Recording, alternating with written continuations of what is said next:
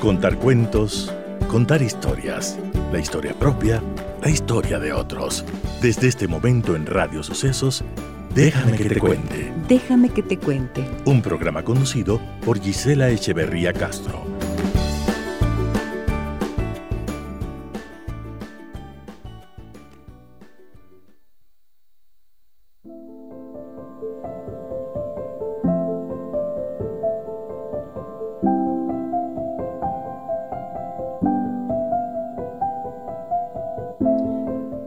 Dicen que antes de un río entrar en el mar, tiembla de miedo.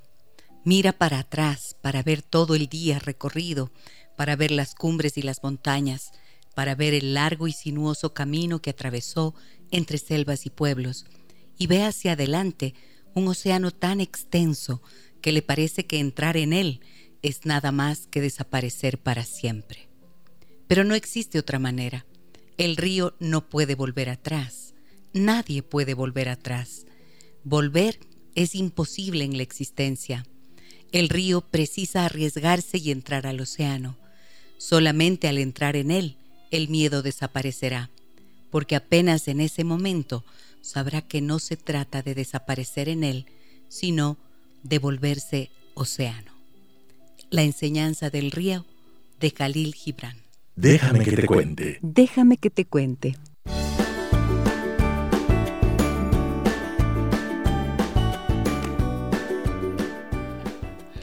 Amigas y amigos de Radio Sucesos, muy buenos días, bienvenidas y bienvenidos a nuestro programa.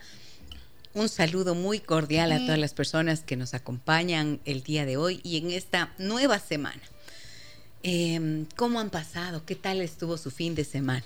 El mío, colorido, emocionante, lindo. Eh, tuvimos nuestro taller de parejas, perdón, reenamórate, y la verdad que fue una experiencia muy grata. Qué alegría compartir y acompañar a parejas que están interesadas en su desarrollo, en su en la recuperación de su relación. Qué bonito fue. Momentos hermosos que vivimos. Eh, quiero saludarles y agradecerles a quienes nos acompañaron y a quienes, a quienes confiaron en este espacio.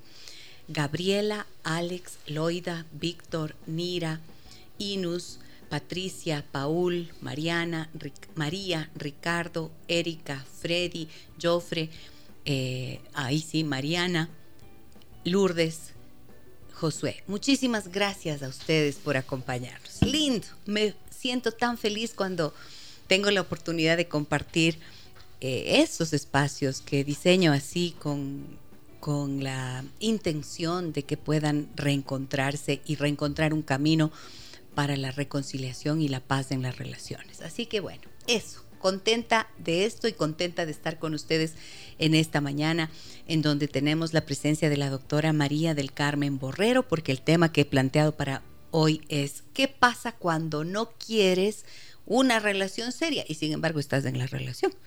Muy buenos días, querida María del Carmen, bienvenida, ¿cómo estás? Hola Gise, ¿cómo estás? Buenos días, buenos días con todos. Qué lindo lo que cuentas de este taller, me parece fantástico, qué bien. Sí. Qué bien. Justo y necesario, ¿no? Las personas cuando están en una relación y peor cuando ya están casadas piensan que como ya firmaron un contrato, esto es por siempre y para siempre sin hacer nada. Pero resulta que como todo en la vida, ¿no es cierto?, es dinámico y se va cambiando. Entonces es importantísimo eh, como dinamizar, reinventar, reenamorarse, como le has puesto al taller. Qué lindo, me parece. Y hay que hacer algo conscientemente, porque la idea generalmente es esto debería surgir mágicamente. Y no, no, hay que darle un tiempo, hay que darle cabeza, hay que dedicarse a... Así como el ejemplo que yo siempre digo de la plantita, que a veces me parece un poco, sé la palabra, poco cursi, pero creo que es verdad. Es verdad que hay que podar, hay que, hay que mover la tierra, hay que poner abono, a veces hay que cambiar de maceta o de lugar la planta, pero hay que hacer algo. Entonces, qué lindo. Sabes lindo, que fue muy especial. Y esto que acabas de decir, el ejemplo de la plantita y de regarla y todo aquello, esos cuidados especiales, eh, nos compartía una de las señoras participantes que le había explicado a su hijito de cuatro años por qué no iban a estar papá y mamá el día sábado con él y que le había dicho, usando esa metáfora, le explicó. Es que es muy gráfica, ¿no? Ajá, y le dijo que la relación de papá y mamá era como esa plantita y que tenían que regla- eh, regarle y que por eso se iban al taller. Qué lindo, qué bien. Bello, sí.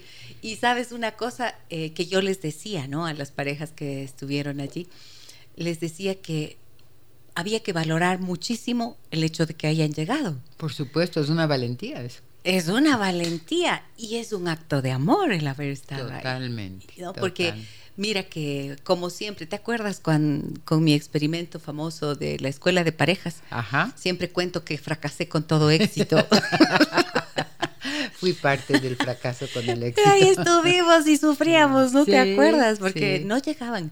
Y las parejas, claro, porque la decisión depende de la voluntad de los dos, como siempre. Exactamente. Entonces los talleres individuales es bien distinto, pero, eh, pero acá no. Y cuando llegan a tomar la decisión juntos, es un acto de amor. Así que. Disfruté mucho de esta jornada. Me con alegro las muchísimo, me alegro Muchas muchísimo por las parejas y por ti. Gracias, María del Carmen. Sí, las parejas salieron contentas y muy agradecidas de, del espacio. Con nuevas herramientas, me imagino. con herramientas y habiendo atravesado un proceso, porque en realidad se convierte en un proceso de terapia grupal, Claro. en el que liberamos emociones y salieron contentos, felices, nos fuimos. Y mi perro Leonardo Pimienta da Vinci fue la mascota del oficial del evento. Qué linda, qué linda. Qué Así bueno. que bueno, eso les comparto.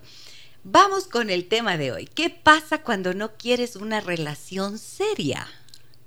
Ay, A ver, esta mañana eh, yo generalmente comparto a mi grupo de amigas más cercanas, que son mis compañeras de colegio, a las que les tengo mucho cariño. Si me están escuchando, les mando un abrazo. lindo. Les comparto cuando voy a venir a, a- aquí contigo. Y les Qué bien. decía, hoy día voy a hablar de qué pasa cuando no tienes una, no quieres una relación seria. Y les decía a ellas riéndome, este no es nuestro caso, nosotros nos las tomamos demasiado en serio. Y, y algunas tal vez se quedaron en algo que no debían quedarse por tomarlo tan en serio. Digo, pero es un fenómeno muy actual. O sea, esto sí está pasando muchísimo y creo que por eso me parece un tema bien importante para que lo hablemos. Eh, en la actualidad, o sea, no sé, creo que el tema del compromiso, el tema de tomar las cosas en serio, que implica involucrarte, comprometerte, entregarte, em, apostar por, es algo que cuesta mucho trabajo. Eh, en las relaciones de pareja, en las relaciones de trabajo, en las relaciones personales, en la relación con el lugar donde vives. O sea, es como que si algo me va a costar un poquito de esfuerzo de trabajo o me va a tomar cierto riesgo, prefiero irme. Ujú. ¿No es cierto? Entonces sí veo que es como un fenómeno, digamos, o una forma eh, de ser bastante eh, frecuente en este momento. Pero ¿qué pasa cuando no quieres, no quieres tener una relación seria? Y lo peor es cuando hay uno que no quiere tener la relación seria y el otro sí. Exacto. Entonces allí hay sufrimiento, ¿no es cierto? Ya, y, y mira que esto que estás diciendo es la clave. Hay sufrimiento porque para tener la relación se entiende que los dos deben tener la misma voluntad y la misma intención. Exactamente. ¿No es cierto? Pero, y fíjate, te voy a contar y les cuento a todos los amigos y amigas que nos escuchan, ¿por qué planteé este tema?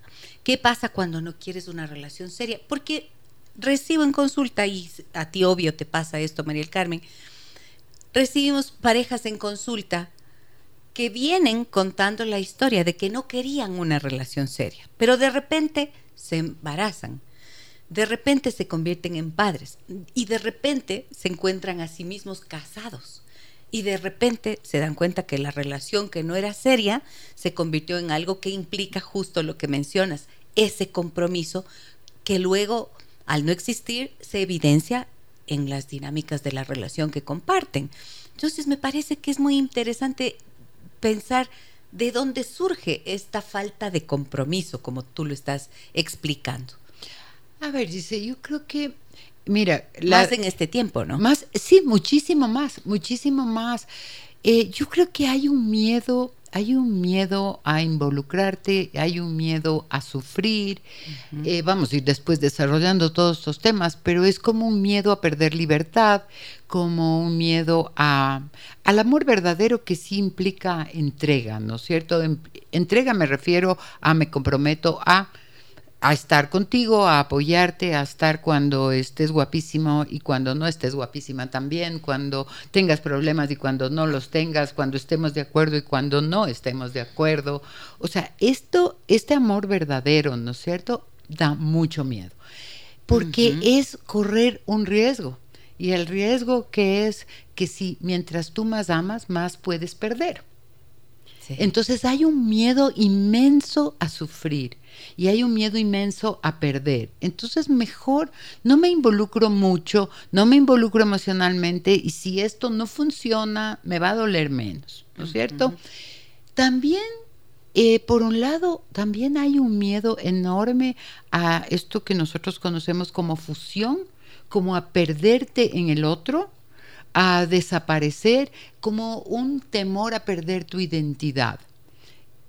O también un temor a perder tu grupo de amigos, a perder las cosas que haces en grupo, la fiesta, el salir, el viajar, la libertad. la libertad, o perder la familia. La, perder la familia me refiero en el sentido de no puedo estar con mi papá, mi mamá, mis hermanos, mis primos, no sé qué, todos los días, porque tengo que tomar una distancia, entonces prefiero no. O también Em, malas experiencias, experiencias dolorosas anteriores. Entonces, ¿cómo empieza esto? Es típico, ¿no es cierto? La típica frase, no estoy listo para estar o lista para estar en una relación. O sea, salimos, nos vemos, eh, nos frecuentamos, podemos tener inclusive una vida sexual, pero no estoy listo para estar en una relación. Entonces, esto que alguna psicóloga canadiense leía, la llama la no relación, ¿no es cierto? O sea, estás en una relación, pero le llama, pero no quieres estar en la relación. O sea, estás con alguien, pero no estás en relación. Exacto. Y esto es como, a ver, no estás listo para estar en una relación o no es mi momento para tener una relación o yo no quiero tener una relación, pero te llamo, salimos, nos vemos, eh, compartimos una noche o dos o más, pero no quiero estar en una relación. O sea, ¿cómo es? ¿Qué es esto? Claro, exacto. Y esto es lo que genera la confusión. Exactamente. Y nosotros decimos en la terapia sistémica y de acuerdo a la teoría de la comunicación humana, que todos necesitamos definir la relación. Exactamente, hay que ponerle un nombre. Hay que ponerle un nombre, por eso por ahí luego se encuentran diciendo, y bueno, ¿y qué somos? Amigobios. ¿Qué mismo somos? Amigobios. estamos saliendo, no estamos en una relación, solo estamos saliendo. Ya, pero ¿qué pasa aquí? Que a veces uno de los dos se engancha y piensa que si hace más cosas y si y si insiste más y así, de pronto eh, va a lograr que la relación se vuelva seria.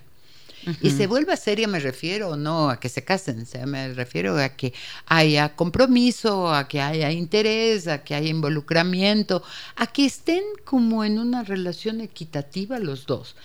Y entonces allí viene que el que quiere más la relación empieza a insistir, si has visto este fenómeno, ¿no es cierto? Que nosotros en terapia de pareja llamamos la dinámica del perseguidor y el distanciador. Así es, exacto. ¿Y qué quiere decir esto? Quiere decir que no, no, sabemos qué es primero, si el huevo o la gallina, probablemente va junto. No sabemos si es que hay un perseguidor y por eso hay un distanciador, o hay un distanciador y por eso hay un perseguidor. Pero generalmente se atraen, inconscientemente se atraen, ¿no es cierto? Y entonces, ¿qué pasa? El, el, que, el que tiene el rol de perseguidor es la persona que tiene una necesidad del otro tremenda como una incapacidad de estar momentos solo, de autorregularse emocionalmente, de poder respetar el espacio del otro, porque tiene una necesidad primaria y como desde casi desde una carencia infantil, de una necesidad de sentirse afirmado, contenido, cuidado, protegido. Y cuando el otro toma un poco de distancia, tiene una sensación de abandono.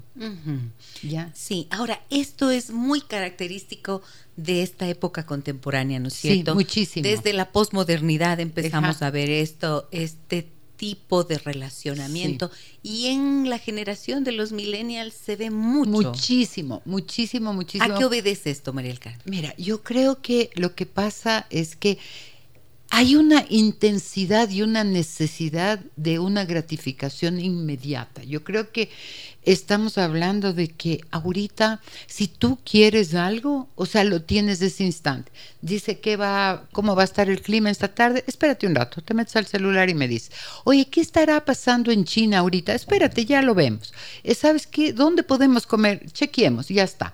O sea, todo es tan inmediato que entonces las relaciones, las personas nos se han vuelto tan apuradas, tan intensas, tan de quererlas y de controlar todo, de tener una necesidad de control, pero también hay, una, hay unos vacíos afectivos bien grandes, ¿no es cierto? Entonces, eh, estas personas que son las que tienen el rol de, de perseguidor, son estas personas que creen que el otro tiene que estar para ti las 24 horas del día, para todo momento, para solucionarte lo que sea, porque si no, no me amas.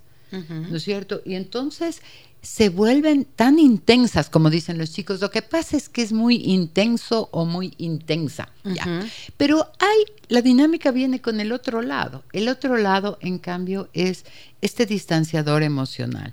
Esta persona que dice, yo no necesito a nadie, yo me basto solo eh, o sola, eh, yo no me quiero enamorar, yo no me necesito enamorarme, eh, sí estoy, pero no me involucro y además muestra como una actitud como de indiferencia a la relación los chicos dicen, tienen una palabra que me encanta, dice, se hace la rica o se hace el rico.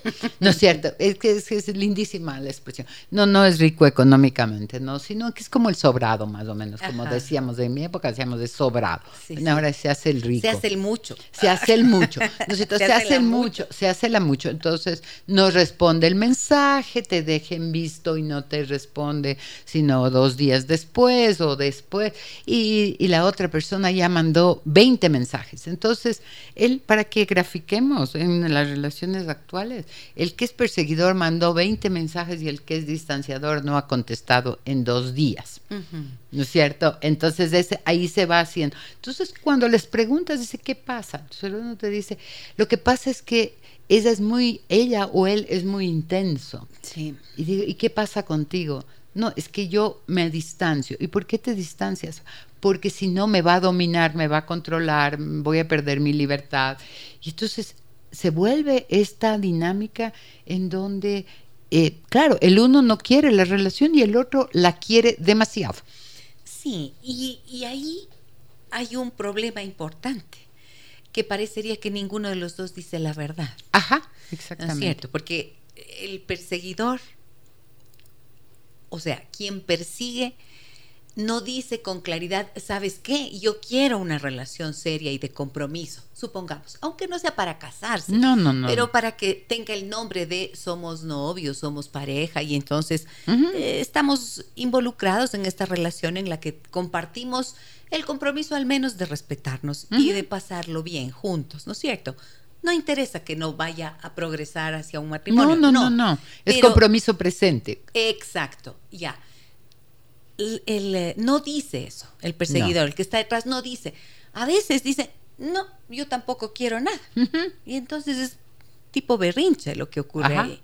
Y el otro tampoco es capaz de decir, ¿sabes qué? Yo no quiero una relación de compromiso, yo sí te quiero. Entonces son, este es el típico caso en el que comparten este mensaje de doble vínculo, ¿no es cierto? Sí, total. Los dos dicen lo contrario de lo que las palabras expresan. Exactamente, dicen dicen unas palabras pero sus acciones dicen otras. Entonces esto confunde muchísimo. Y claro, genera mucho sufrimiento. Entonces lo que les decía al comienzo, ¿no es cierto? Antes decía, es que por eso se evita, se evita. Sí. Entonces no quiero una relación seria es porque tengo miedo a arriesgarme a que de pronto yo sí quiero y tú no quieres. Entonces mejor digo que no quiero, pero en el fondo sí quiero. Sí, y terminas ahí confundido y confundiendo. Exactamente. Ahora, yo creo que también a veces no pueden existir relaciones serias porque no se hace una elección de pareja eh, así como pensada, reflexionada o ni siquiera sentida, digo yo, ¿no es cierto? Sino que resulta que fuiste a una fiesta, estabas en la discoteca, vacila con alguien, así dicen los chicos, vacila con alguien y después se siguen viendo. Pero el uno no sabe nada del otro, no sabe si es que tiene sus mismos valores, si tiene sus mismas afinidades, si sus hobbies, si se gustan, nada, solo es un tema de una atracción de qué pasó, a veces inclusive entre copas, ¿no es cierto? Y entonces esto se va convirtiendo en, un, en, en encuentros sin relación. Sí. Y claro, si es que no fuera este tipo de relación generador de sufrimiento y de dificultades, no lo estaríamos analizando. No, no, no importa. Pero el problema es que detrás de estos comportamientos y de estas declaraciones de no quiero nada serio, como ya explicamos, hay una intención distinta o una no, una expectativa distinta. Puede haber una necesidad y una expectativa contraria a la declaratoria de no quiero nada serio y la relación se va llenando de desencantos. ¿no? Exactamente. Y de dice. dolores. Y de resentimientos y eso conduce a temores. Exactamente, pero esto que estaba yo diciendo sobre el- estas, estas no relaciones supuestas eh, de encuentros, el tema es que en el primer momento de la, de, de la relación eh, hay una atracción eh, muy fuerte que es como fuera una luminosidad que te enseguece y se genera una cantidad a nivel eh, de, de fisiológico inclusive, ¿no es cierto? De hormonas y todo, que te hacen creer que estás enamorado. Y es puro bioquímica. Y es puro bioquímica y te hacen creer que estás enamorado y tienes esta necesidad de ver a la otra persona y de verla frecuentemente. Entonces empieza siendo una elección de atracción momentánea que se va confundiendo y se va y vas pensando que estás enamorado de alguien cuando lo que estás es como tú dices con una reacción bioquímica que dura un espacio de tiempo. En ese espacio de tiempo, mientras estás en la reacción bioquímica, eh, puedes, te estás convenciendo, o uno de los dos se está convenciendo de que están enamoradísimos, y algunos se pueden terminar casando rápidamente en esta etapa, que cuando pasa, pasa la bioquímica, se calman, se calman las hormonas, resulta que te encuentras con un ser que nada que ver contigo. ¿no es cierto? O si no, lo que pasa es que el, como ya han tenido esto, quieres creer que estás enamorado. Y ahí empieza el conflicto, ¿no es cierto? Entonces, ¿qué es lo que sucede? Cuando alguien te dice no quiero tener una relación, ¿cómo te das cuenta? Te das cuenta porque a la persona no le interesa nada de lo que pasa contigo, Sí. ¿no es cierto? O sea, es como, a ver, Sigue viviendo su vida. eh, Sí, y es como conversemos, co- conversemos poco, o sea, más bien encontrémonos para tener un encuentro sexual. O para, no sé, o para ir de fiesta, o para ir O para salir de paseo. para salir de paseo, ¿no? Pero a ver, ¿cómo estás? ¿Cómo te sientes? ¿Qué te gusta? ¿Qué, qué pasa con tu familia? ¿Qué pasa con tu vida? ¿Cuáles son tus planes de vida? Eh, ¿Qué te veo hoy día triste? ¿Te veo hoy día contento? ¿Qué pasó? Esto no se habla. Esto no se habla porque la persona no está queriendo relacionarse. No quiere hacer una relación seria. Lo que quiere es compartir momentos. Claro, y ahí es eh, cuando viene el malestar para el que espera que eso vaya a más. Exactamente. Ahí está. Tengo varios mensajes que quiero compartir con ustedes, historias acerca de esto. ¿Les ha pasado? Cuenten, cuenten, confiésense en las redes. Y en el 099 55 90 que es nuestro número de contacto. Voy a saludar a todas las personas que están con nosotros en esta mañana, acompañándonos en Facebook, donde hacemos la transmisión en vivo. Katy, Anderson, Carlitos, Raque, Susana, Mónica, Sandra, Mónica, otra Mónica, Fabián, Janet, Patricia, Grace, Gladys, Eliana, Belén, Ana, Anita, Tania, Ana Patricia, Ángela, Luis Eduardo, María Lorena, muy buenos días. Un abrazo para todos ustedes. Voy a la pausa comercial, regreso enseguida junto a mi queridísima invitada de esta mañana, la doctora María del Carmen Borrero. Ella es terapeuta familiar sistémica, experta en relaciones de pareja. Hablamos de qué pasa cuando no quieres una relación seria. Volvemos enseguida. Estamos de regreso junto a la doctora María del Carmen Borrero. ¿Qué pasa cuando no quieres una relación seria? Bueno, ya ven, pasa que se confunde, que se genera sufrimiento, que se entra en estas dinámicas que explicaba tan claramente la doctora María del Carmen Borrero, de perseguir y de huir y de no encontrarse. O sea, hay desencuentros. La relación no se convierte en una fuente más que de gratificación física en muchas ocasiones. En muchas ocasiones. Pero te va dejando el alma vacía.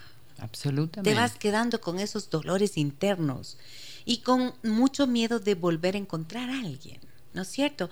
Porque en la indiferencia o en la descalificación de la persona, porque si te escribo tantas veces, no me contestas, ese ignorar es terrible y eso lastima la autoestima de las personas. Totalmente, totalmente. y entonces se convierte en un generador de inseguridad. Voy con mensajes, quiero quiero compartir con ustedes algunos mensajes. Em, Carlos dice, si no se quiere una relación seria es porque hay miedo al compromiso. Claro. Generalmente sí. Claro, absolutamente. Claro sí. Pero el compromiso no solo vamos a decir que es el compromiso de que te tienes que casar, es a, a ser vulnerable, a mostrarte, a darte, a involucrarte, a dejarte ver, a sentir es, a ese compromiso me refiero. No me refiero a que solamente no te quieres casar, es que tienes miedo a amar. Mónica dice, cuando no se pretende una relación seria, lo primordial es dejar en claro lo que se espera dar y recibir, porque de no hacerlo se lastimarán los sentimientos del otro. Me ha pasado y nos pone carita con ojos a punto de llorar. Mm. Gracias mil por estos espacios de diálogo, lindo día. Claro, ¿ves? Y tiene, se te, dan ganas de llorar al pensar que se lastiman los sentimientos porque no se clarificó lo que se esperaba de cada uno. Exactamente. Es es curiosísimo, pero pasa con muchísima frecuencia que cuando las parejas llegan a terapia y ya están inclusive casados o viviendo juntos mucho tiempo, el momento que tú preguntas, que es una de mis preguntas fundamentales, es cuáles son tus expectativas de la pareja, resulta que el uno tiene unas y el otro tiene otras absolutamente diferentes. Y yo, pero como esto no será lo primero que hay que hablar. sí, sí. ¿A dónde vamos a ir y qué tú esperas de mí y qué espero yo de ti y qué tanto de lo que tú esperas yo soy capaz de dar o no? Quiero dar o no. Claro, y fíjate que ahora en este en esta época en la que la virtualidad y los las apps de citas, los foros, los medios tecnológicos y las redes sociales son uno de los escenarios importantes en donde existen los encuentros de pareja, es súper importante tener clara esa expectativa. Totalmente. De tal manera que si tú estás buscando una relación seria, lo comuniques de inmediato. Porque si te encuentras con alguien que no quiere y escucha eso, va a ahuyentarse. Por supuesto. Y está bien que así sea para hasta que encuentres ese alguien que sí quiera lo mismo que tú. Pero si te quedas callada, si no dices que sí quieres una relación seria, te encontrarás con lo mismo. Exactamente, exactamente. Creo que es importante decirlo. Mira lo que nos dicen por aquí, María del Carmen. Gracias por abordar este tema tan importante. Dice, me llamo Sandra y tengo 35 años. Mi pareja tiene 38 y es de las personas que no les gusta tener una relación seria.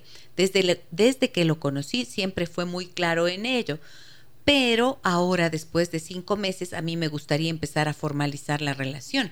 Hemos hablado y él dice que es así, que debo respetar su decisión. Yo creo que tiene traumas de su infancia. Gracias, Sandra, por el mensaje que nos... Qué bueno que nos dice esto. Mira, qué claro. Ahí está, justo lo que decíamos antes. Exactamente. Pero él ya le dijo que no quiere nada serio y ella quiere formalizar. ¿Cómo vas a poder hacerlo con alguien que ya te ha dicho que no quiere de entrada? Exactamente. Yo creo que, mira, puede ser que sí tienen carencias de su infancia, pero puede ser también que tiene, hay muchas hipótesis, te voy a decir algunas.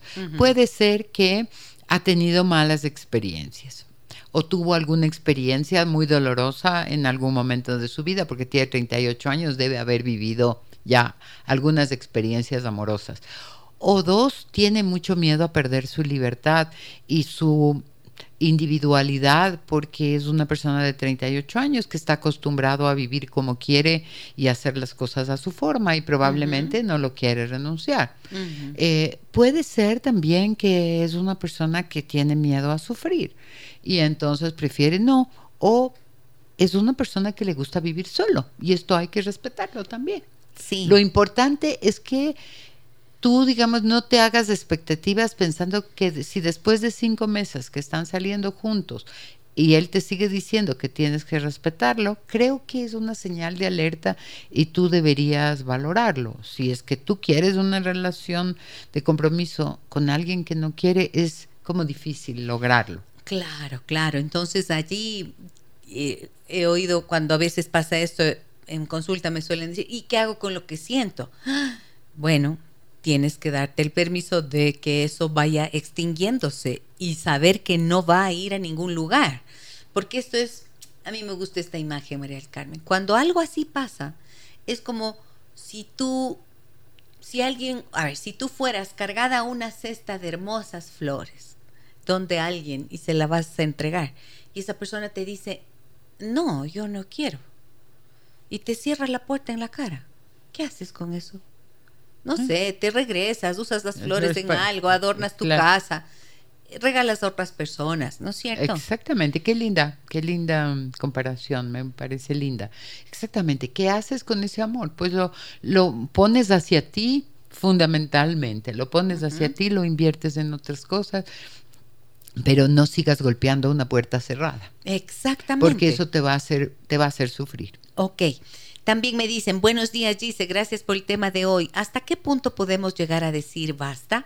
Tengo una pareja desde hace un par de meses. Acordamos que no sería nada serio sin enamorarnos, dijimos, porque los dos estábamos saliendo de relaciones complicadas. Ahora siento que me estoy enamorando, pero tampoco quiero nada serio. ¿Cómo saber hasta qué punto llegar para separarnos? Soy Patricio. Mm. Mm. Ah, mira se encuentran justo en la etapa de ruptura de relaciones anteriores. Este es un momento complicado para encontrarse. Es un momento complicado para encontrarse porque vas a elegir una pareja desde el dolor o desde la evitación del dolor, ¿no es cierto? Entonces, hay un dicho común que a mí me parece que la gente siempre lo usa y que a mí no me parece sano, que es un clavo saca otro clavo. Esto yo digo que no es saludable. Hay que dejar que el clavo salga y que quede el hueco hasta que se pueda cerrar.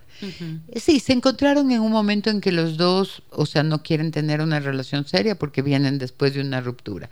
Ahorita, no sé si se están enamorando o están en esta etapa que ellos damos de esta etapa, etapa como de enseguecimiento, de atracción inicial, de atracción, de atracción, física, de atracción romántica, de sensación de bienestar después de haber estado, de haber eh, tenido una ruptura que siempre es dolorosa. Entonces sí, hay que, hay que, de ilusiona. ¿Cómo no? O sea, tranquilo. Lo único que tienes que tener claro es que una cosa es el enamoramiento este de la ilusión y otra cosa es que tú digas, me gusta, esta, me estoy empezando a enamorar porque me gusta lo que piensa, me gusta cómo es, me gusta que quiere cosas similares a las mías, la voy conociendo y me va gustando cada vez más. Esto es distinto, ¿no? Pero hay que tener cuidado. Ahora, fíjate que dice Patricio que son dos meses que están saliendo y siente, aunque él dijo, los dos dijeron, no nos vamos a enamorar, se están enamorando. ¿Y por qué no? Pero creo que esa, ese hueco del clavo o el clavo que está... Que acaban de sacar. El clavo anterior está ahí. Entonces, ¿qué pasaría si, si se autorizan cada uno a hacer un proceso de terapia, ¿no es cierto? Eso sería Acaban lo mejor. de concluir lo anterior y ya desde eso liquidado eh, se vuelven a ver y siguen, mantienen la relación, ponte que fuera, que sí puede progresar eso, pero necesitan, si al, empiezas a sentirte enamorado y ya quieres salir corriendo, entonces vas a hacer eso constantemente. Muchas veces. Muchas veces. Muchas veces. ¿no? También pasa al revés, dice. Tú dices, cuando te empiezas a sentir enamorado, sales corriendo.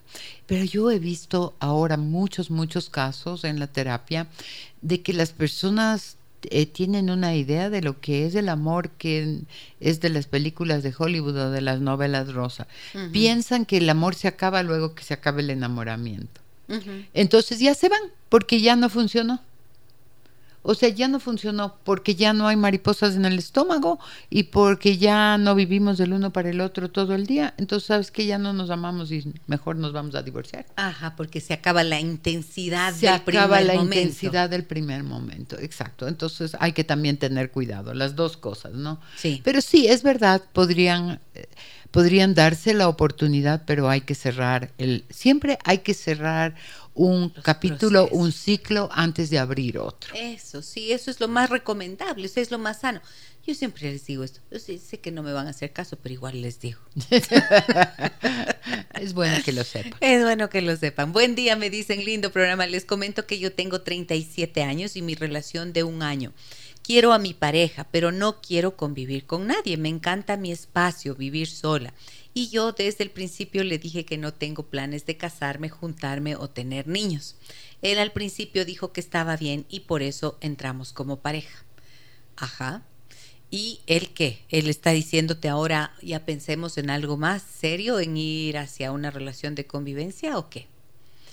No quiero, dices, no quiero convivir con nadie. Como dice, pero puedo inferir que su pareja le estará haciendo Es que alguna invitación a algo, Sí. a algo más, a ir un poco más sí, allá. Sí. Eh, o sea, yo creo que necesitas encontrar, o sea, o hay que encontrar un equilibrio ahí en donde los dos quieran lo mismo. Este tipo de parejas también son frecuentes ahora. Sí. Cada uno en su espacio, cada uno con su propia vida, eh, siendo pareja en algunas cosas y no siendo pareja en otras, ¿no es cierto? Y esta, esta necesidad de individualidad es Sí. muy fuerte ahorita, muy Sí, fuerte. sí, sí. El muy fuerte. individualismo cobra una fuerza increíble. ¿no? Impresionante, o sea, no quiero convivir con nadie y tampoco quiero tener hijos, o sea, es como yo quiero vivir como yo quiera y no quiero hacer concesiones a nadie, ni a nada. Y es, bueno, es respetable. Es Para, respetable. para mí es triste, pero es respetable. Sí, sí, sí. Y yo sí creo que aquí eh, esta amiga que nos escribe, que no me dice el nombre, pero yo pienso que sí sería importante que ella se haga esta pregunta, ¿no? ¿Miedo de qué tienes? ¿Cómo así? ¿De dónde te viene esto de que no quieres tener una relación? No digo que todo el mundo tenga que tener relación de pareja formal y casarse y tener hijos, no, pero a veces en estos esquemas así tan radicales suelen haber muchos temores. Sí, Y creo que vale la pena, ¿no es cierto? Que se haga la pregunta, ¿miedo Sí. de qué tienes? ¿Cómo así? Y ah, porque luego he visto también contar historias que dicen, ay, yo tuve una relación donde él quería todo conmigo y yo sí le quería, pero yo tenía la idea fija de que no y no y no y no y después él, después todo se acabó y ahora qué pena que ya no encuentro a nadie más. O sea, eso suele pasar, por lo tanto creo que si la decisión pasa por el, la convicción profunda y no es tomada desde el miedo, está bien y es válida. Pero es una mujer tan joven, de 37 años. Exactamente. Yo sí creo que eh, comparto totalmente contigo, dice, cuando, cuando las decisiones vienen del miedo a... Y el miedo sabe disfrazarse muy bien, ¿ah? Hay que descubrirlo, porque el miedo se viste a veces de libertad. A veces el miedo se viste de autosuficiencia. A veces el, el miedo se viste de enojo. O sea, hay que de- descubrirlo. El miedo es muy, muy, muy, se camufla muy bien, pero hay que hacerse la pregunta, eh, esto que estoy pensando, atrás de esto no habrá miedo, miedo a sufrir, miedo a hacer concesiones, miedo a perder mi identidad, miedo a perder mi libertad, miedo a perder mi estilo de vida, miedo a arriesgarme económicamente, porque cuando tienes 37 años ya también puede ser un miedo a arriesgarme económicamente, eh, miedo a que a que alguien me controle, o sea, ¿cuáles? Si no hay ninguno de estos miedos, dale, pero hay que revisarlo. Sí, y si es que tú no tienes ninguno de estos miedos, como bien dice la doctora María del Carmen Borrero, eh, dale nomás por allí, pero también comunícale a tu pareja que si es que él está eh, esperando algo diferente y tu decisión es absolutamente radical, quizás lo mejor sea que lo dejes en libertad pronto, ¿no es cierto? Para que él pueda construir lo que él está queriendo con otra persona. Porque, ¿para qué? Es que eh, un poquito el proceso natural, digamos, lo, que, lo que fluye, ¿no es cierto? Lo que fluye en una, cuando hay una relación de amor, es que cada vez tú quieres compartir más espacio con tu pareja, quieres hacer más proyectos con tu pareja, quieres tener una visión de futuro, quieres tener objetivos juntos. Y hay un momento en donde también ese amor te lleva a querer trascender. Y que, ¿qué es ese trascender? Es tener hijos desde esta perspectiva de tú y yo juntos cuidamos y queremos a estos hijos que van a ser parte de ti y de mí. Es como el proyecto donde realmente te involucras 100%, porque lo que yo siempre digo y las personas que me conocen saben que yo esto siempre digo, porque el tener hijos sí es para siempre, el ser padre sí es para siempre, entonces esta sensación de para siempre es la que les asusta. Ajá. Y claro, hay que tener hay que tener eh, siempre presente que esto es un proceso natural. O sea, en serio, no es solamente una, una invención del heteropatriarca. No. En su, en su intento infame de condenar a las mujeres a la cocina. O sea, no, eh, eh, de verdad es un proceso humano natural, biológico, ancestral, es parte de la del proyecto de la naturaleza, mantener la especie en vida. Exactamente. Dice tú cuando, antes de, digamos, al inicio del programa, hiciste una lectura hermosísima que me encanta del río, de los ríos que tienen miedo de llegar, si el río tuviera miedo de llegar al mar, porque cuando llega al mar se va a perder. Yo creo que eso es un simbolismo muy grande con el tema del amor. O sea, es como que tú te das y quieres llegar a esto que es este mar, ¿no es cierto? Que es este espacio en común y no te vas a perder a ti. O sea, tu identidad no se pierde cuando tú amas a alguien, pero sí te vuelves parte de. Y este temor de ser parte de, este es lo que a las personas, les, a muchas personas les asusta mucho. Así es. Y entonces quieren quedarse como río, como río, como río, pero sin llegar a ningún lado. Y cuando yo digo que de, fluye naturalmente, cuando tú quieres a alguien, tienes ganas de estar con esa persona, tienes ganas de, de despertar con esa persona, tienes ganas de acostarte con esa persona, tienes ganas de, de, compartir los momentos, tienes ganas de contarle tu día.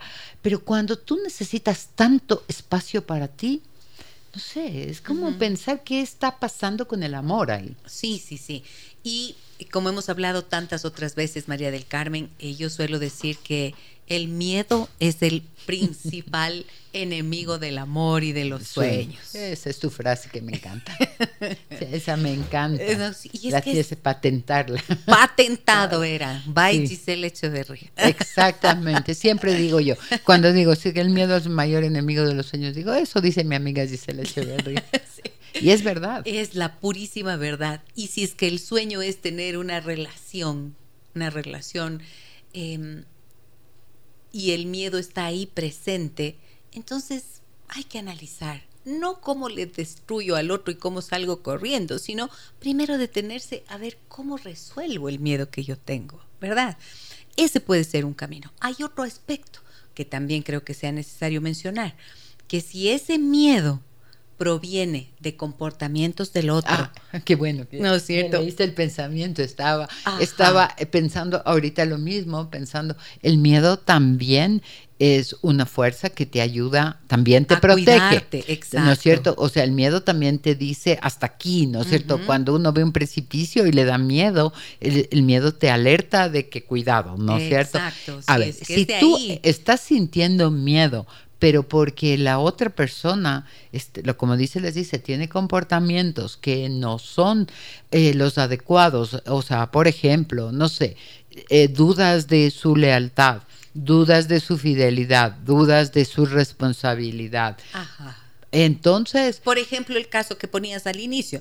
Le escribes y no te contesta dos días. Uy, obvio que te va a dar susto. Por supuesto, eh. por supuesto. O es una persona que te miente con mucha frecuencia, ¿no es cierto? En cosas chiquitas, en cosas más grandes. O sea, sí, ahí tienes miedo, hazle caso a tu miedo. Exacto. Ese es el miedo protector.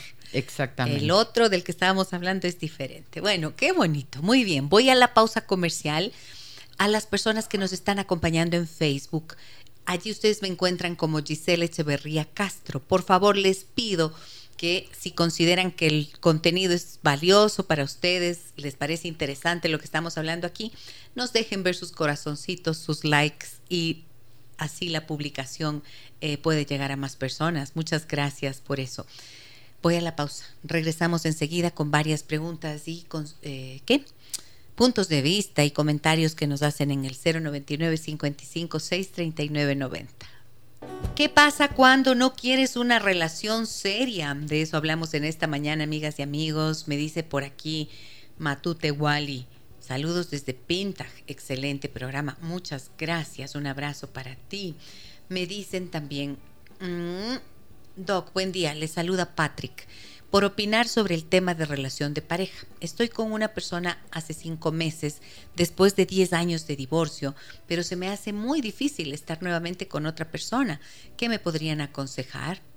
Ay, qué buena la pregunta de qué Patrick. Buena pregunta. Sí, sí, sí. Diez años de divorcio, pero el tiempo no cura todo. Exactamente. Mire, Patrick, eh, voy, a decirle algunas cosas que son generales y espero que alguna de estas les sirva.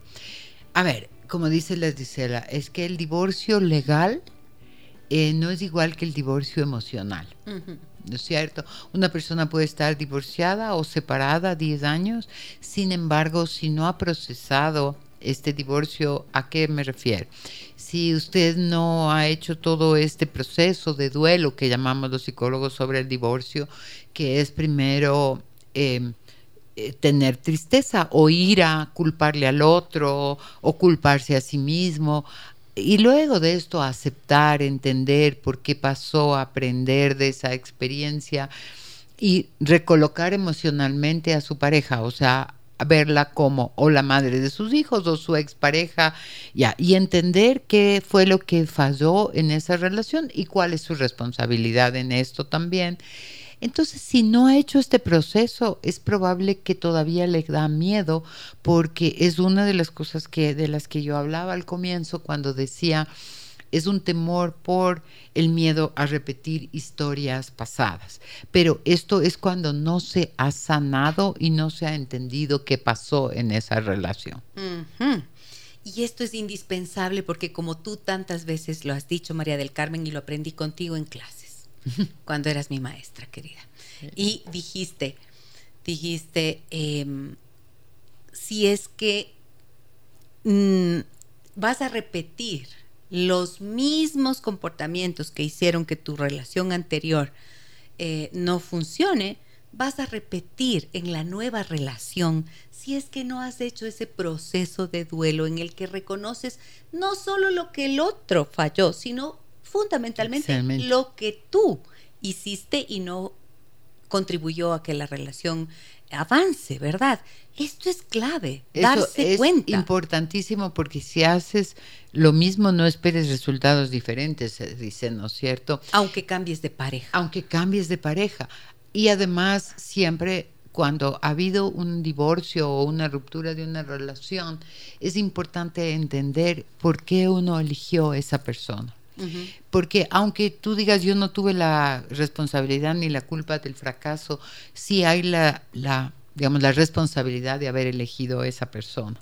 ¿No es cierto? Entonces es importante entender, porque esto ya lo he dicho muchas veces en este programa y lo digo siempre, es que si uno no entiende esto y si uno no ha trabajado, si las personas no han trabajado esto, eh, puedes elegir otra vez el mismo tipo de dinámica relacional. Exacto. Y puedes repetir otra vez la misma historia. Puede ser que ya no elijas, me invento la persona mala, sino mala entre comillas, ¿no es cierto?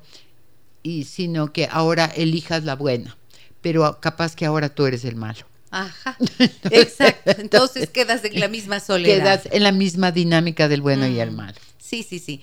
Y claro, como Patrick dice que está hace cinco meses con esta persona, qué triste sería, ¿no es cierto?, que por el peso de lo que no se ha procesado de su relación pasada, le pase luego la factura a esta nueva persona con la que está intentando construir algo. Exactamente. Entonces, sí, y si ya han pasado 10 años, Patrick, de verdad te sugiero que que busques una ayuda para que hables con un profesional que te ayude a entender un poco qué es lo que te está pasando, porque no es que tuviste una ruptura eh, digamos, hace muy poco tiempo y está muy fresco, sino ha pasado, ha pasado un tiempo físico, pero el tiempo emocional está ahí. Mira, cuando hay experiencias que son muy negativas, a veces se quedan, muchas veces se quedan grabadas en, en esta parte no consciente de nuestro cerebro y se vuelven como eventos traumáticos y esos no se diluyen con el tiempo. Hay que trabajarlos, hay que traerlos de la amígdala a la parte prefrontal del cerebro.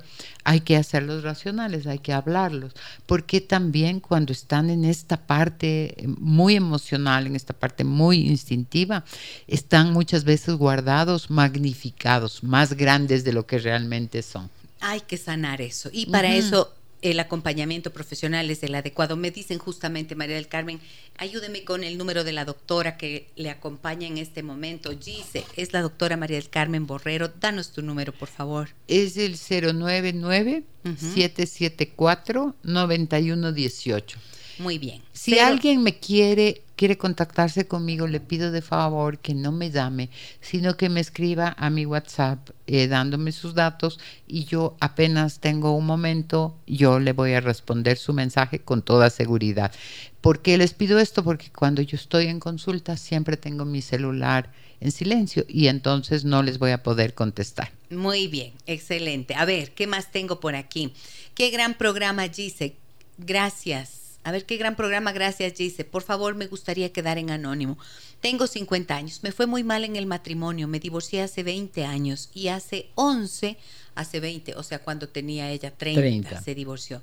Y hace 11 años, o sea, a los 39, encontré en la religión el pretexto para que nadie se me acerque, ni establecer relaciones de ningún tipo sino solo como amigos. Y si no les parecía, qué pena, pero era mejor que se vayan. Encontré una persona que aceptó esto y me daba mucha tranquilidad sentir que tengo a alguien a mi lado que era compañía y apoyo sin compromisos. Ahora conocí una persona que me llena mucho, pero me duele abandonar a ese amigo y sobre todo dejarlo solo. Y también es duro romper mis paradigmas religiosos. Esta persona con la que hemos empezado a hablar desde hace ocho meses, mm, con esta persona nos llevamos bien hasta que por algo solo se topa el tema de mi amistad con mi amigo. Se pone muy mal y tenemos muchos problemas. Esta persona quiere casarse, pero me cuesta mucho el compromiso. Es una situación súper dolorosa. Dios les bendiga, mil gracias. Ay, ay, ay. Interesante. Interesantísimo. Interesante, interesante esto. No mira lo que puede hacer el miedo. Ajá, exactamente. Mira cómo el miedo se disfraza de creencia religiosa. Ajá. ¿No es cierto? Por eso lo dice ella como pretexto, qué bien puesto. Exactamente, muy bien puesto. El miedo está disfrazado de convicción religiosa. Y entonces, claro, como ya me divorcié y me casé para siempre, no puedo volverme a casar nunca más. Eh, pero eso es un miedo y le propuso a, a su amigo tener una relación de compañía. Probablemente el amigo tiene el mismo miedo que ella para aceptar algo así, ¿no es cierto? Para ser amigos y hacerse compañía. Una cosa es ser amigos y otra cosa es ser pareja, ¿no es cierto? Entonces, sí, hay un libro lindo que me encanta que se llama Amigos Diamantes. Y creo que para ser pareja hay que ser amigos diamantes. Cuando solo seas amigo, eres amigo. Y cuando solo eres amante, tampoco eres pareja. Ajá, ahí está. Más claro, ¿Cómo? A ver, ¿cómo? Ahora, me parece que aquí voy a ponerle Sofía a esta amiga, ¿ya? Eh, me parece que aquí María del Carmen lo que ella nos dice es importante porque encontró otra persona y con esta persona, él, eh, la nueva persona quiere casarse, pero claro, eh, le está cuestionando la presencia de su amigo de tanto tiempo con el que han compartido tantas cosas. O sea, está en una, en una triangulación ahí ya con el amigo y va a tener que decidir. Va a tener que decidir porque esa relación de amistad se puede tener amigos, por supuesto que sí, pero un amigo tan cercano, tan especial que compartió la vida por tanto tiempo, hay que redefinir esa relación, yo diría, ¿no es cierto? Si es que hay quiere la relación con la quiere la relación con la pareja. Ahora ella dice, yo tengo miedo al compromiso. Yo creo que tiene miedo a la experiencia de su matrimonio anterior. Y creo que igual que le habíamos dicho a, a, Patrick eh, para también para ella eh, va la misma recomendación, ¿no es cierto? O sea, eh, claro, es como cómodo, voy a usar esa palabra como cómodo, estamos como en una zona de confort al tener un amigo, porque eso no implica ningún tipo de riesgo y el riesgo es no me involucro, no convivo contigo, o sea, somos pero no somos y entonces allí yo estoy en mi zona de confort pero ahorita encontró alguien que le está moviendo el piso, alguien, probablemente alguien que le atrae más. Sí, seguramente. Seguramente le atrae, le atrae eh, y también se lleva bien, pero ahorita es el momento en que, tiene que tienes que trabajar tu relación de matrimonio que no fue buena, porque yo creo que el miedo puede estar allí. Sin duda, ajá, porque dijiste Ahora, que te fue muy mal. Exactamente. Ahora habría que pensar si en la relación de matrimonio que tuviste también no tenías miedo al compromiso. O sea, hay que ver qué pasó allí. Claro, y ese es el trabajo personal. Totalmente. Esto es un trabajo personal que... No es, terapia de pareja, eso, es, eso es terapia individual. Individual, correcto. Eh, buenos días, me dicen, lindo tema. Una pregunta, ¿se puede decidir seguir enamorados después de 35 años de casados para reafirmar la relación? Un gran saludo. Eh, la relación está hecha de un montón de decisiones. Un montón de decisiones y, realmente creo que depende de depende cuánto amor se tienen, pero solo yo voy a contar algo. Yo tengo 47 años de casada, entonces, y bien, no, y bien.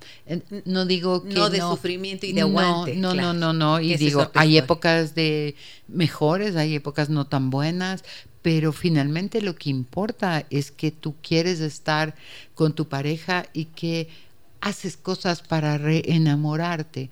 Y sí, y, y, cuando hay problemas los hablas. Yo creo que la comunicación es un tema tan importante en una pareja porque cuando tú estás esperando que tu pareja te adivine lo que piensas y lo que necesitas. O sea, no se puede. O te sientas a esperar. Y bueno, y hay momentos, María del Carmen, en los que ya esto por sí mismo no se puede. Ah, no, hay veces en llegado que no a entramparse en alguna situación eh, y en circunstancias que ya no puede más. en la lucha de poder, ¿no es claro, que, no da más y entonces también hay que buscar hay que saber, sí, y hay que saber salir también. Cuando yo hice el chiste de que les decía a mis compañeras, a mis amigas que nosotros sí nos tomábamos tan en serio las relaciones que hay, personas que están quedadas en relaciones que no deberían estar, eso también es. También es, por supuesto que sí. O sea, no es que esto no es cadena perpetua tampoco. Mira lo que me dicen aquí. Eh, buenos días, doctora. Me parece un excelente tema. Gracias por hablarlo. Por favor, quiero que se mantenga en anónimo. Les cuento mi historia. La relación con mi pareja actual empezó de esta manera. Él insistía mucho, hacía muchos méritos para llegar a mí, tenía muchos detalles, etc. En el proceso tuvimos la oportunidad de compartir más y empezó a llamar mi atención. Compartimos más, salimos y después de varios intentos en los que se me declaró, le dije que no, un día decidí, no seas mala, pues. no seas así, pues. un día decidí darle la oportunidad y empezamos a salir formalmente. Con el tiempo los detalles se fueron apagando, ya no existía el mismo esfuerzo de antes y mi pareja aceptó que ahora no lo hace porque no le nace. Hemos tenido muchos problemas, peleamos mucho porque mi pareja no me cuenta cuando tiene un problema. A veces le cuento algo y me dice que prefiere no opinar y siento que no vivimos algo tan real al que no eh, cuando no existe la confianza de contar las cosas malas también.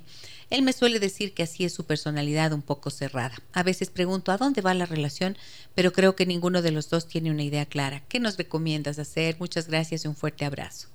Gracias también para ti por la confianza y por compartirnos esto que estás viviendo. Ajá. Híjole. A ver, ¿cómo vamos a poner esto? A mí me vino algo de entrada. ¿Qué te vino? Me vino que... Mm, no sé, pues que cuando partes en una relación ah, poniéndote en un lugar de poder, como de la inalcanzable, yo la vi. ¿No es cierto? En donde él tiene que hacer muchos méritos y le voy a dar la oportunidad y además le voy a decir que no. Eso suele generar dos cosas. Se hace la rica. Ah, se hace la rica. Sí, eso, échala rica, échala mucho. y después te quedas desconcertada porque entonces ya ahí como que se le pincha el ego al hombre, ¿no es cierto? Y empieza a tratar de conseguirla. Y cuando lo logra, eh, se desinfla. No sé, si, eso es lo primero que vi. Sí, a mí, a mí también se me vino esto. O sea, me vino que es la típica, la típica dinámica del perseguidor y el distanciador. ¿No es cierto? en este caso, él era como el perseguidor, en el buen sentido de la palabra, ¿no es cierto?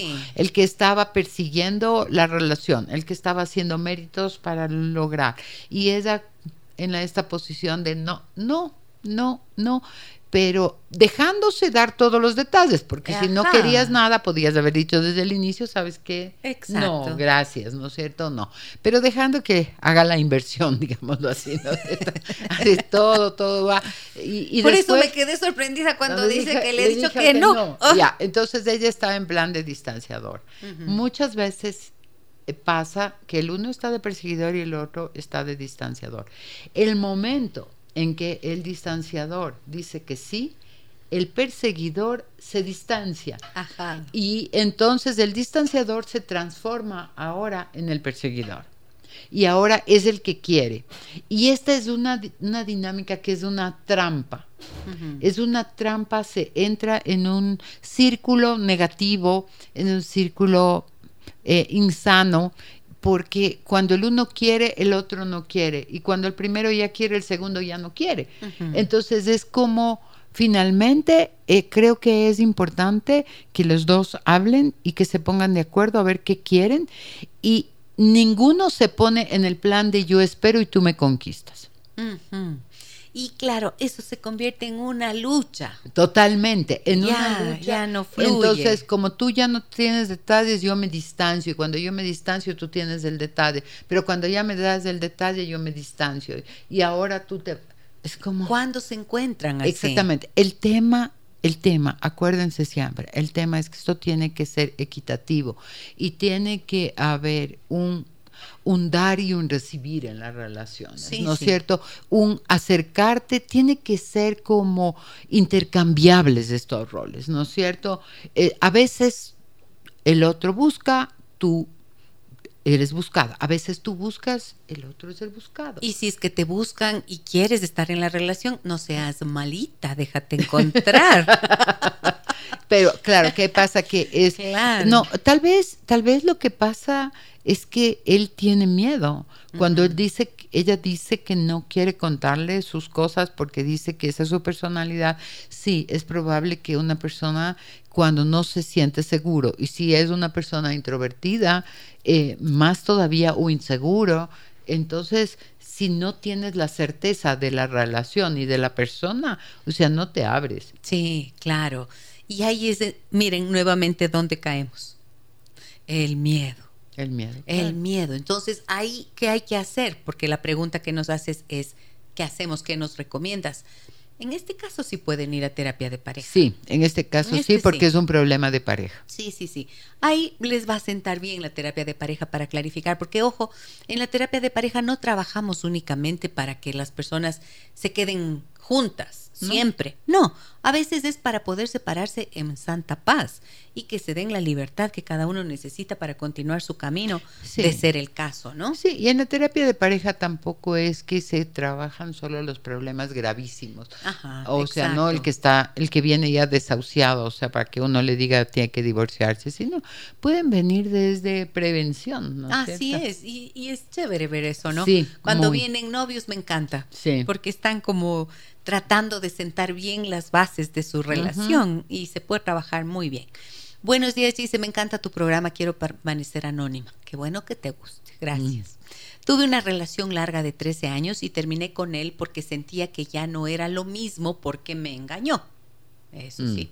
Ahora sigo en contacto con él y nos reunimos de vez en cuando para tener relaciones. Y sé que aún tenemos algo que nos une, pero él está con otra persona. He querido tener una relación con otras personas, pero tengo miedo. Ah, por Dios. O sea, él te engaña y tú le premias acostándote con él cada vez que te busca. Eso fue, ¿no? Sí, Así resulta, ¿no? así resulta. Así resulta. Claro, y tiene otra pareja y te conviertes en la otra. Se convierte en la O sea, amante. ¿what? ¿What? Sí. ¿Para qué quieres estar en esa posición? Eh, pero eh, dice, pero tengo miedo de tener otra relación. Claro, pero ¿cómo no? Pues, Por supuesto. ¿cómo pero- no va a tener a miedo ver, si pero- tiene estos dolores? Sí, pero puede ser, puede ser que en alguna forma, en alguna forma es una manera de distanciarse, o sea, de tener miedo a la intimidad. Y a la intimidad no veo que no tienes miedo a la intimidad física, pero sí a la intimidad emocional. Emocional. Entonces, muchas veces pasa que cuando una pareja se está sintiendo muy enamorada, muy cercanos, eh, están compartiendo mucho, uno de los dos, el que tiene más miedo a, a la vulnerabilidad que te da el amor verdadero, ¿no es cierto?, a esta entrega, uno de los dos pone un distanciador y el distanciador puede ser una relación de infidelidad. Una relación de infidelidad absolutamente vacía, o sea, sin ningún involucramiento amoroso. Solo es como pongamos una, algo en la mitad de los dos.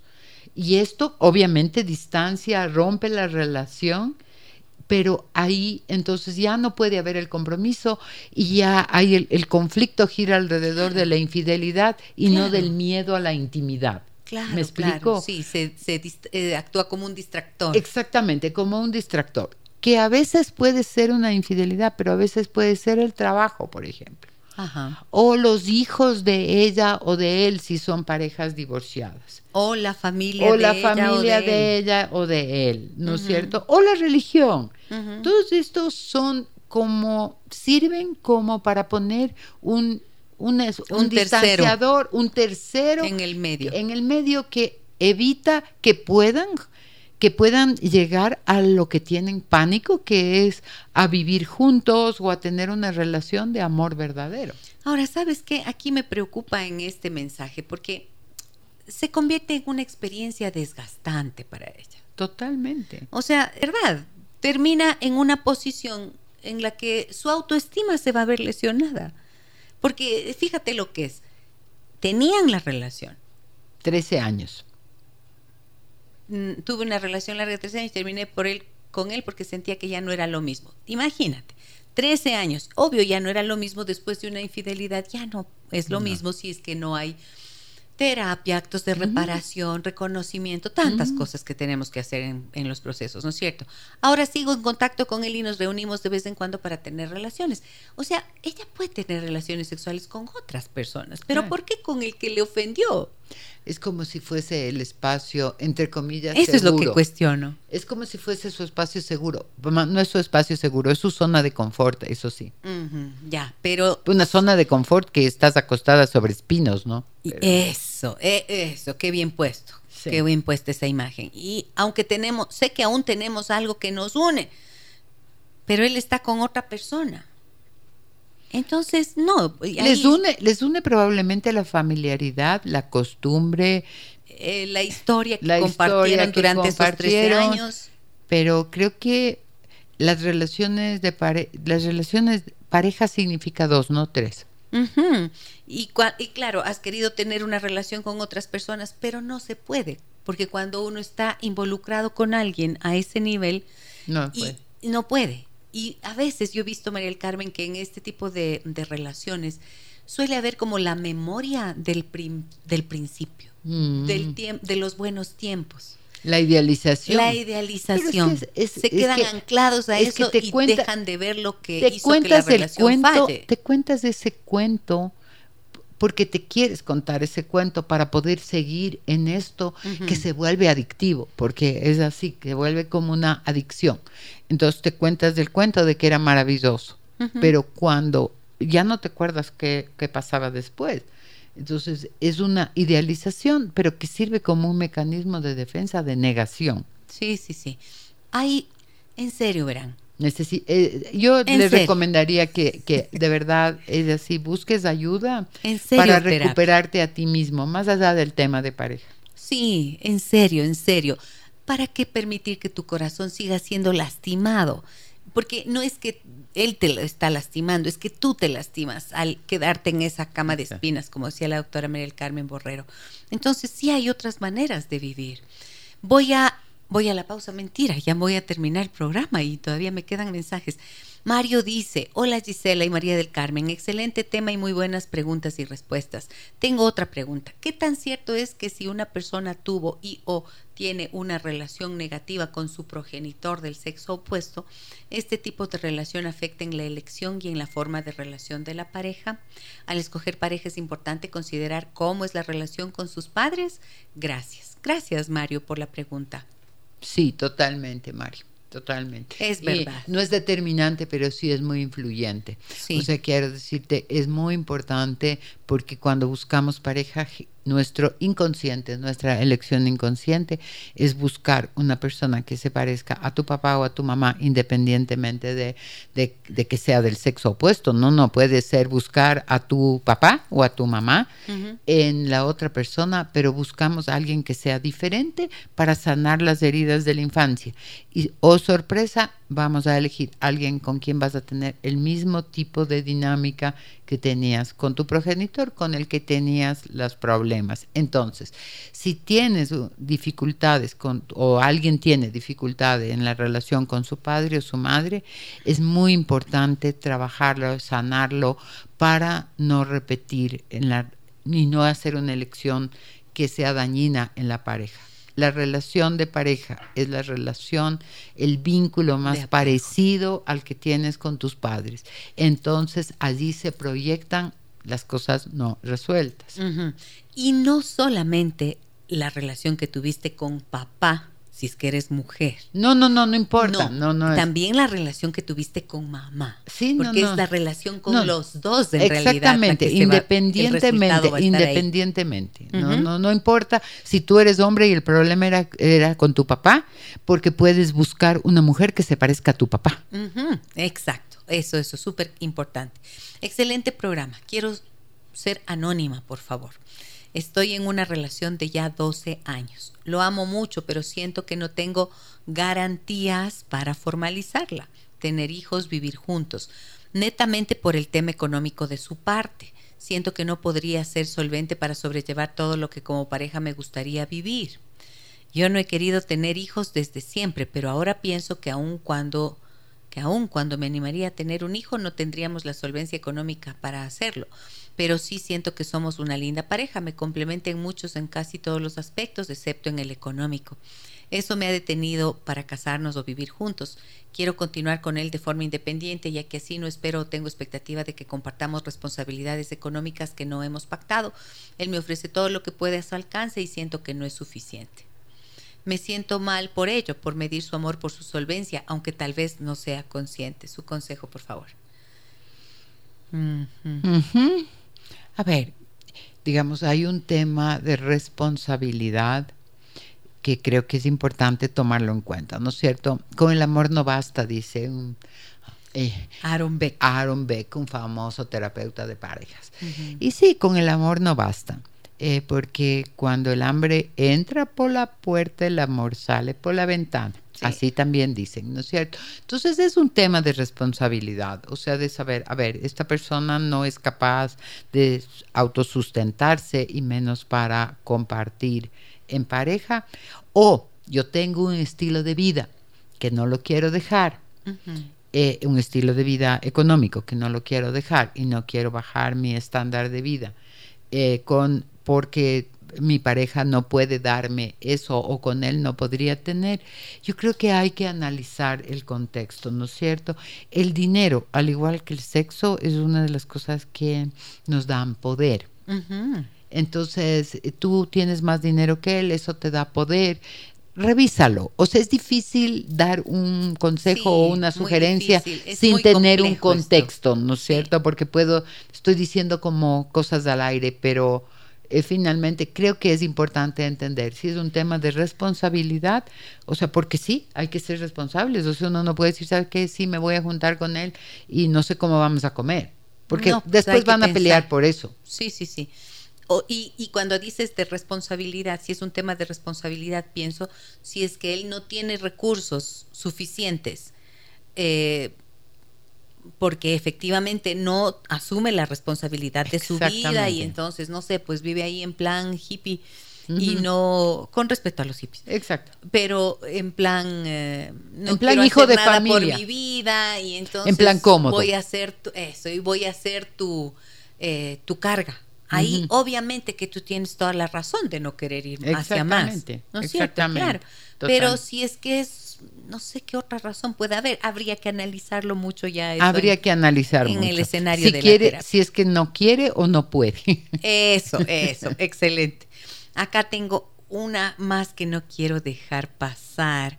A ver, me dicen, buen día, mi querida Gisela, como siempre, excelente el programa, mis felicitaciones a las dos. Estos temas a uno le hacen pensar, meditar y mucho, nos dice Rosalía. Qué bueno. Eh, Rosalía, gracias. Marcela dice, ¿cuánto tiempo más o menos debemos pasar para superar un divorcio?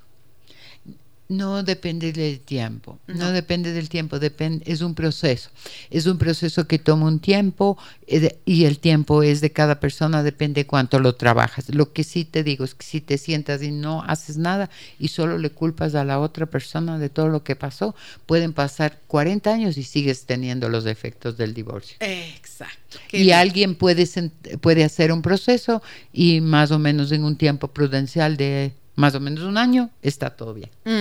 Más o menos así Más o menos, ¿no? Sí, sí, pero, pero, no es como, no es, y también hay que ver, no, no es matemático porque hay personas que han tenido un divorcio emocional antes del divorcio legal, entonces les toma menos tiempo. Sí, y lo importante es saber que esto tiene solución. Totalmente. Que en los procesos terapéuticos acompañamos a las personas justamente para que logren salir de eso, porque sabemos que un divorcio, una separación es dolorosa, es, dolorosa ¿no es cierto? Y es causa de estrés postraumático. Totalmente. Entonces, el divorcio, el divorcio, yo siempre digo esto y no lo digo yo, o sea, lo dicen los estudios, es una crisis de pérdidas múltiples. Entonces se pierden muchas cosas, no solo la pareja. Y ahí suele estar, como hemos visto a lo largo de esta conversación tan grata con la doctora María del Carmen Borrero, ahí suelen estar eh, muchas veces las causas de los temores que luego les impiden tener relaciones serias. Exactamente. y a veces, y voy a decir algo más, dice, ahorita que tú mencionas, es, me encanta porque como les dice la nos nos ah, estimulamos la una a la otra para ir para en red. estamos en red. A veces no es el miedo de tu divorcio, es el miedo de la relación de tus padres. A veces no es que tú pasaste un divorcio, es que viviste una relación infernal de tus papás y tienes mucho miedo a repetir la historia de tus padres. Sí, excelente. Gracias, María del Carmen. Creo que nos ha quedado así redondito el programa. bien.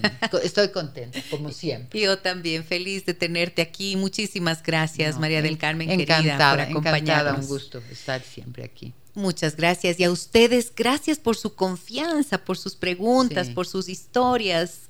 Esto nutre tanto nuestro programa. En base a eso se construye este Déjame que te cuente. Gracias a quienes están interesados en su desarrollo personal y familiar. No escriben, no llaman, pero ahí están haciendo parte de esta comunidad. Les dejo un fuerte abrazo a todas y todos. Mañana nos reencontramos a partir de las 9 horas 30 Vamos a estar con la doctora Marcela Tello. Ah, qué bien. La Marcelita viene para hablarnos de el déficit de atención e hiperactividad, cómo tener un buen diagnóstico. Ah, qué bien. ¿No es cierto? Porque de- hay tantos casos Sí. mal diagnosticados. Yo tengo adultos que no han sido diagnosticados y que siguen teniendo los, los problemas de, de que eran de la niñez, porque también eso no se va si no Así se es. hace algo. Exacto, de eso vamos a hablar mañana. Qué bien, qué no bien. se lo pierdan. Un fuerte abrazo. Como dije, soy Gisela Echeverría. Hasta mañana. Las historias que merecen ser contadas y escuchadas. Historias que conmueven, historias que inspiran. Mañana, desde las 9 y 30, déjame que te cuente. Déjame que te cuente. Con Gisela Echeverría Castro.